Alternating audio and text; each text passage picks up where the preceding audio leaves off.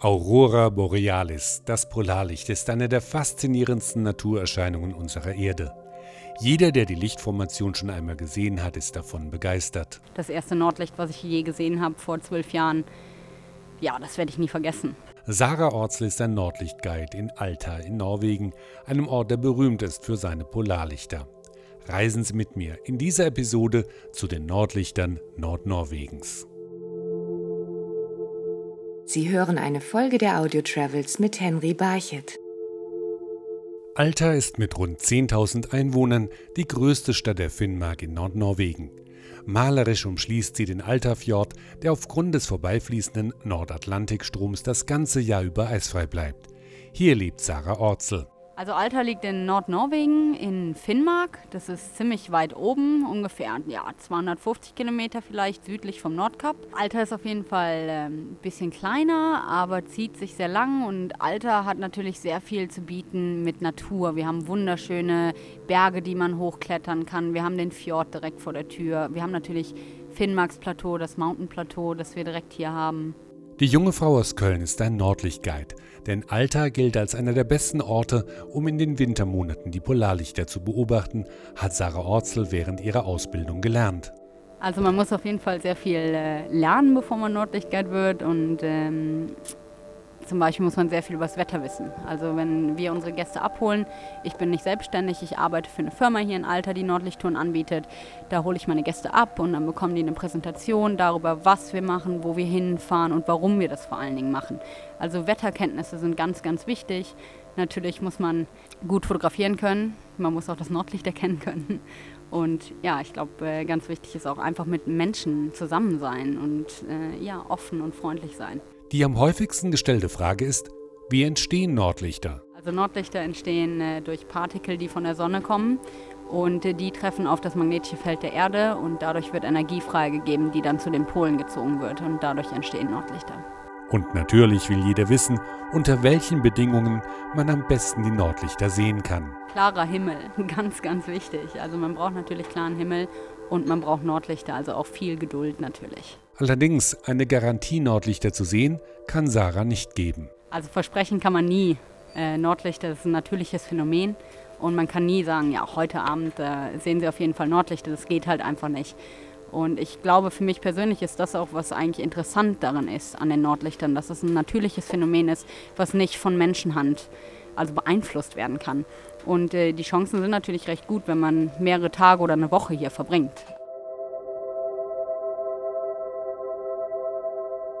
Das Polarlicht hat eine große Bedeutung für Alta. 2013 wurde die Kathedrale der Nordlichter in der Stadt eingeweiht. Carrie Rinhook führt Besucher durch die Kirche.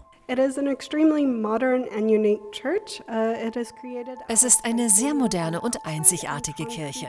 Außen ist sie mit Titanstahl verkleidet. Für das Innere verwendet man viel Beton und Holz und Lichtinstallationen, die einen geradezu magischen Ort kreieren.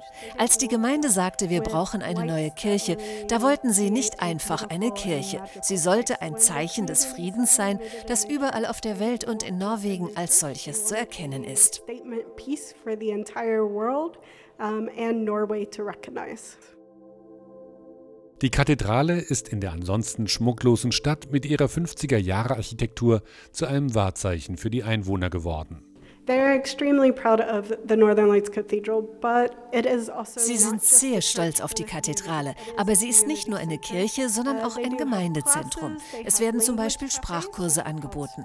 Wer kein Norwegisch kann, der trifft hier Norweger, um die Sprache zu lernen. Es werden auch Konzerte veranstaltet. Es ist also ein Ort, an dem man sich aufhält, um seine Mitbürger kennenzulernen.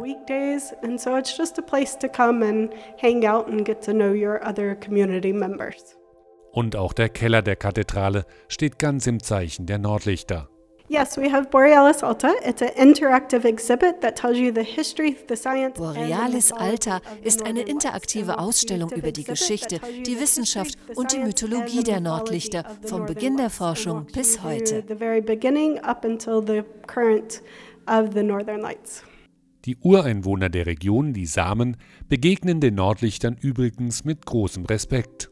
The Samis are culturally scared of the northern lights. They were Die Samen haben traditionell Angst vor den Nordlichtern. Sie sehen sie als schlechtes Omen an. Deshalb gehen sie nicht raus, um sich das Polarlicht anzusehen. Also das glatte Gegenteil, warum alle anderen Alta besuchen.